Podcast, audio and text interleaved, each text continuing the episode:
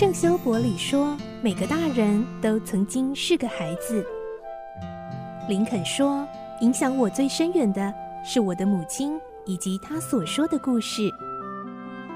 我爱月亮床边故事。晚安，月亮床边故事。小青姐姐邀请每一位大孩子、小孩子一起听故事，不管多忙，也要和你一起听故事。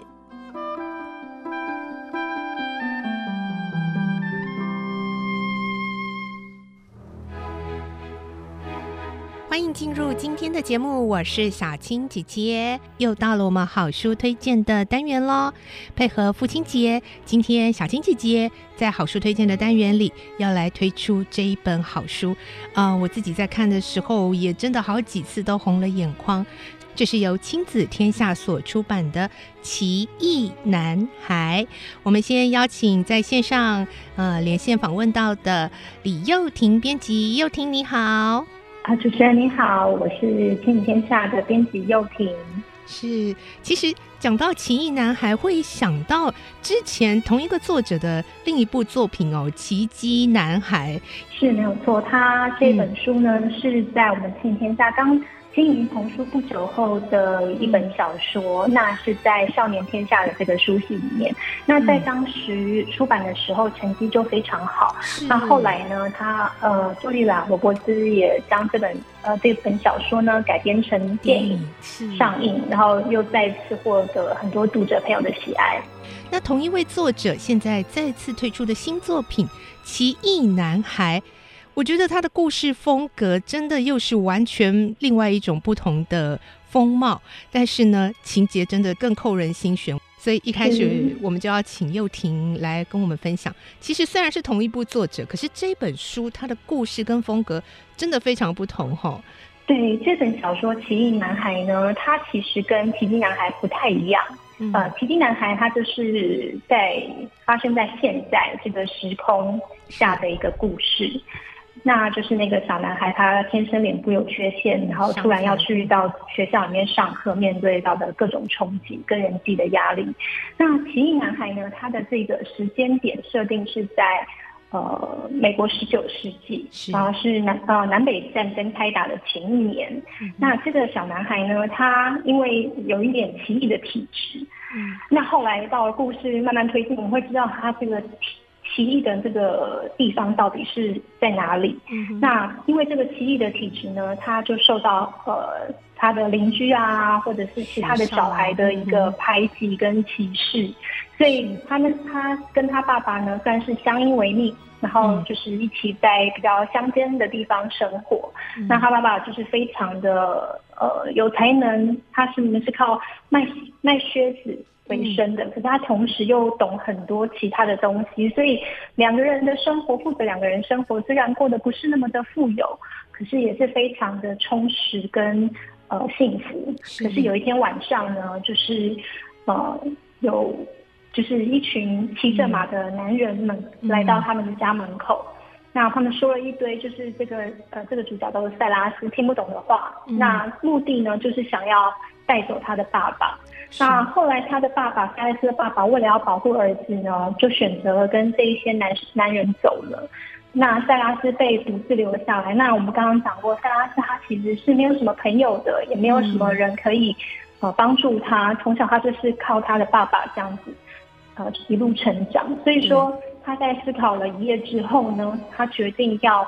前往他以前不敢走进去的老密林里面去，试图去寻找他的爸爸。我自己在阅读的时候，我觉得，因为我觉得他的翻译哦，应该说就亲子天下这边把他的排版跟这个文字处理的很好，就看着非常的顺。谢谢。对，因为我我个人，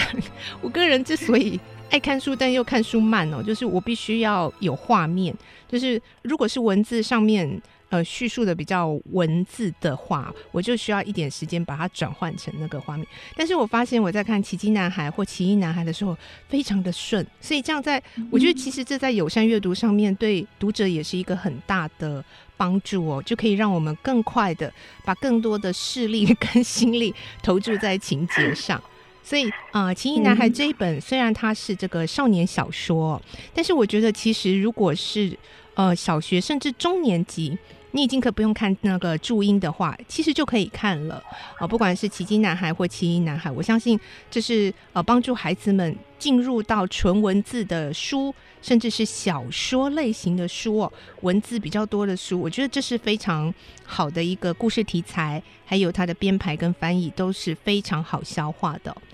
那呃，接下来要请教幼婷的就是，哎，您在编辑《奇异男孩》的过程中，您自己有没有什么样的感动，或者是有接受到什么样的回馈呢？嗯，我先回答小新刚刚讲的那个画面感好了，嗯、因为这个作者啊，他在写作之前他是做图像设计的哦，所以说他在他写他的作品的过程中，你会觉得这个小说情节的画面感非常的对，他描述的真的是。很就好像在看电影，就自己在脑海追剧的感觉。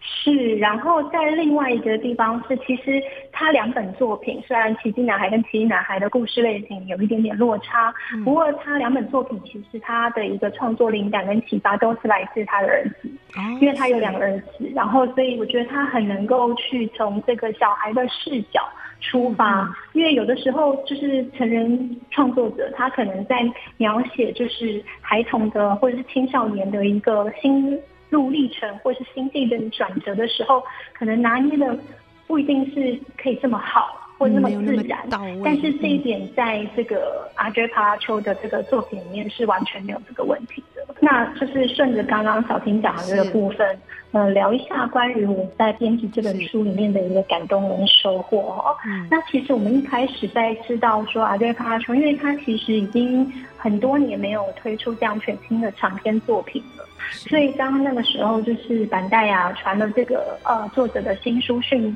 给我们的时候，我们其实也都很兴奋。嗯、那因为大家都知道，就是奇迹男孩很畅销嘛，所以我们也对这一次的新作品也充满了很大的期待。但是在看书稿的过程中，就会发现说，哇，这一个作品跟之前的其实真的很不一样哎。嗯、因为就是就我们呃一些就是一些经验来说，很多。作者他在写出了第一本很具代表性的作品之后，他可能在第二本他会呃比较安全的做法，就是会延续第一本的一个风格或者是脉络，然后去推，是是是，然后去推出一个类似的作品。嗯、但是我觉得这个作者他真的是蛮勇于突突破自己的一个创作的一个风格。嗯，那就像刚刚前面介绍的，他是。呃，设定在一个十九世纪，就是大家可能不是那么熟悉的一个年代。然后在故事当中，它里面有很多的一些古物件，包括啊，像是摄影的一个技术啊，或者是小提琴，甚至是古董的一些书籍。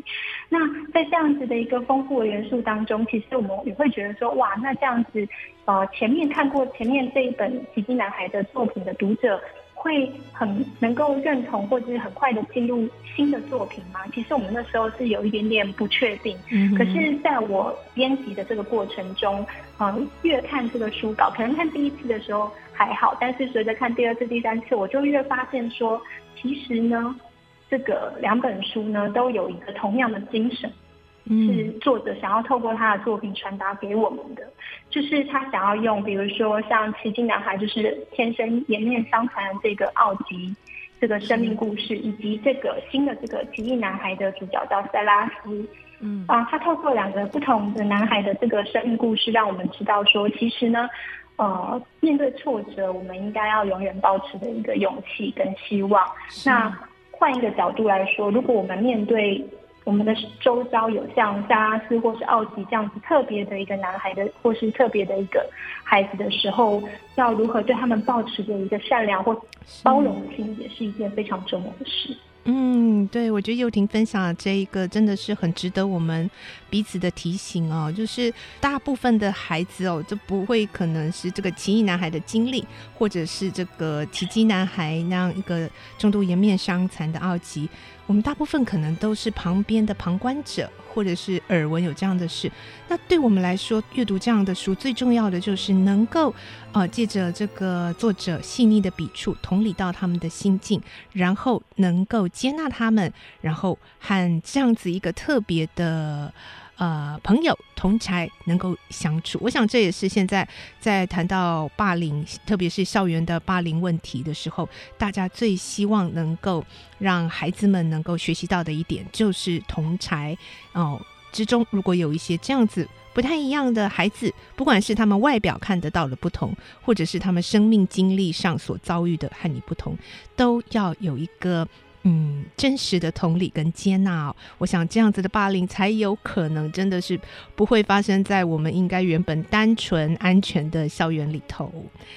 而我们今天最后呢，有一个赠书活动。今天的赠书活动比较特别，搭配我们 IC 之音现在官网正在热烈推行的父亲节主题活动，在我们今天 Podcast 的节目说明栏啊，我们会有活动贴文的连接，您按过去就会看到《奇异男孩》书的介绍。还有呢，您要回答留言，想到父亲，你就会想到什么呢？就有机会抽到今天所介绍《奇异男孩》哦。谢谢幼婷的推荐，谢谢，下次有机会再请幼婷来为我们介绍其他的好书喽。嗯，谢谢你，拜拜，拜拜。